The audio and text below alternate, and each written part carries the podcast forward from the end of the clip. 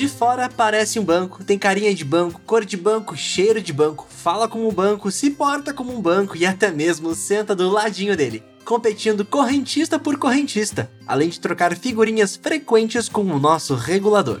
Porém, as semelhanças ficam só do lado de fora, pois as instituições de pagamento não são banco. Esse tipo de empresa do mercado financeiro é super novo, sendo regulamentado apenas nessa última década pelo nosso Banco Central. Mas o que, que, diferencia uma instituição de pagamentos de uma instituição financeira? O que, que uma instituição de pagamentos pode ou não oferecer em termos de produtos financeiros? Por que, que não podemos chamar este tipo de empresa de banco? Bem, eu sou Gabriel Falk e eu vou te ensinar tudo o que você precisa saber sobre as instituições de pagamento a partir de agora, nesse episódio do Plano Real.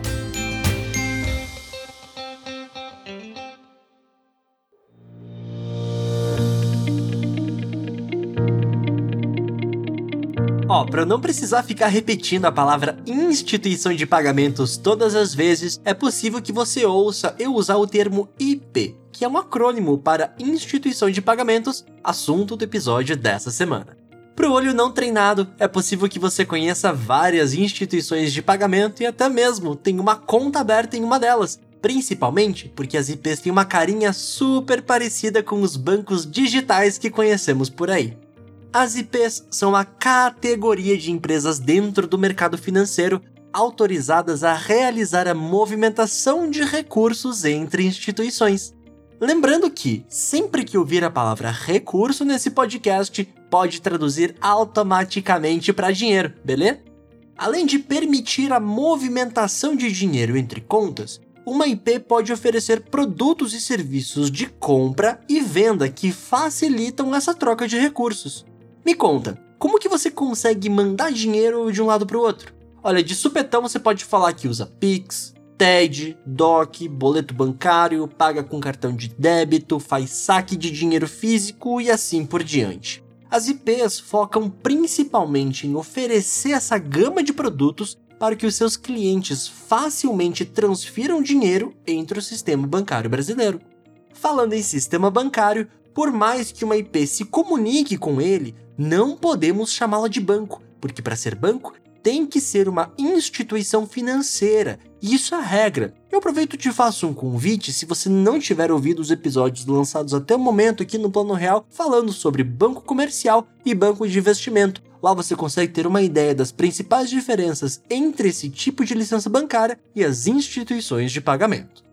Ouvinte, se você lembrar disso aqui de todo o episódio, já vai me deixar mega feliz. Uma instituição de pagamentos não é uma instituição financeira, principalmente porque uma IP não pode oferecer empréstimos nem financiamentos para seus clientes. Lembra quando a gente falou do banco comercial? Que uma das suas funções é fazer a captação de dinheiro para depois poder emprestar uma taxa de juros? Então, uma instituição de pagamentos é proibida de fazer a captação de depósitos, seja ele à vista ou a prazo, então, para uma IP, a oferta de crédito é um produto inexistente, vetado, proibido. Banco Central não deixa? Nem que você peça por favor. Quando você abre uma conta em um banco comercial, normalmente você tem uma conta corrente, ou a famosa conta poupança. Agora, se você abre uma conta em uma instituição de pagamentos, você tem uma conta de pagamentos. Atualmente, em nosso Brasil varonil, a gente tem três tipos de instituições de pagamentos. O primeiro tipo é o emissor de moeda eletrônica, onde a conta de pagamento funciona na modalidade pré-paga. Isso significa que, para usar o dinheiro nessa conta, você primeiro precisa transferir dinheiro para lá para conseguir usar os produtos e serviços de pagamento. Tem que ter grana naquela conta, senão você não consegue fazer nada. O segundo tipo é o emissor de instrumento de pagamento pós-pago, onde o dinheiro que é depositado nessa conta meio que já tem um destino, pois existe um débito assumido pelo detentor dessa conta. E o terceiro e último tipo de instituição de pagamentos que temos é o credenciador, onde ele não gerencia uma conta de pagamentos em si, mas habilita estabelecimentos comerciais para aceitação de instrumentos de pagamento. Se você já ouviu o episódio sobre adquirentes e credenciadoras, não se confunda. Para ser um adquirente, não precisa ser uma IP. Porém, uma IP pode ter a função de credenciamento, beleza? Todos esses três tipos de IP são integrados ao nosso sistema de pagamentos brasileiro, justamente para conseguir ofertar o número de conta e todos os produtos de pagamento e transferência de dinheiro que eu mencionei anteriormente.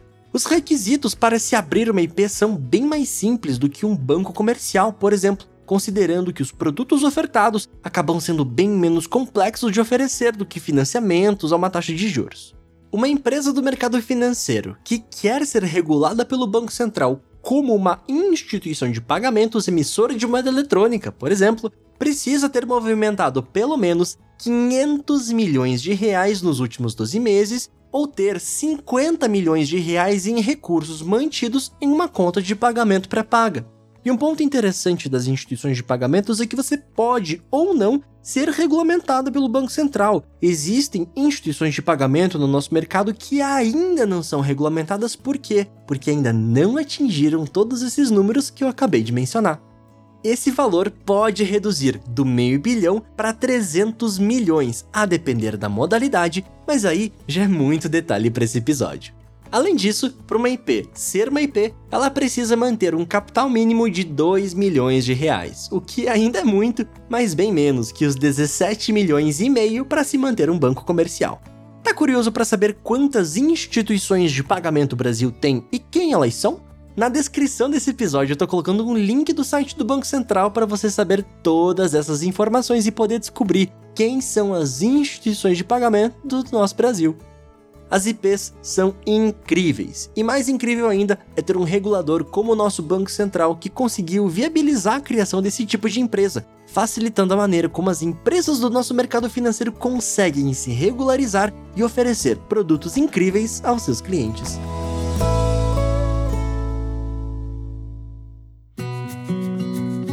Real dessa semana vai ficando por aqui, porém eu tô sempre falando sobre o mercado de meios de pagamento lá no meu LinkedIn. É só procurar por Gabriel Falk, clicar em seguir ou mandar um e-mail para falecom@gabrielfalk.com.br. Se você curtiu o episódio, comenta e compartilha, pois ajuda demais a divulgar esse conteúdo que eu produzo com tanto carinho.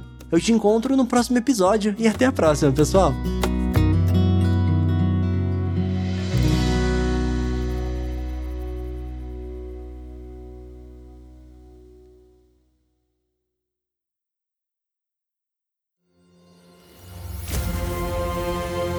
Este programa foi editado pela Grimório Podcasts.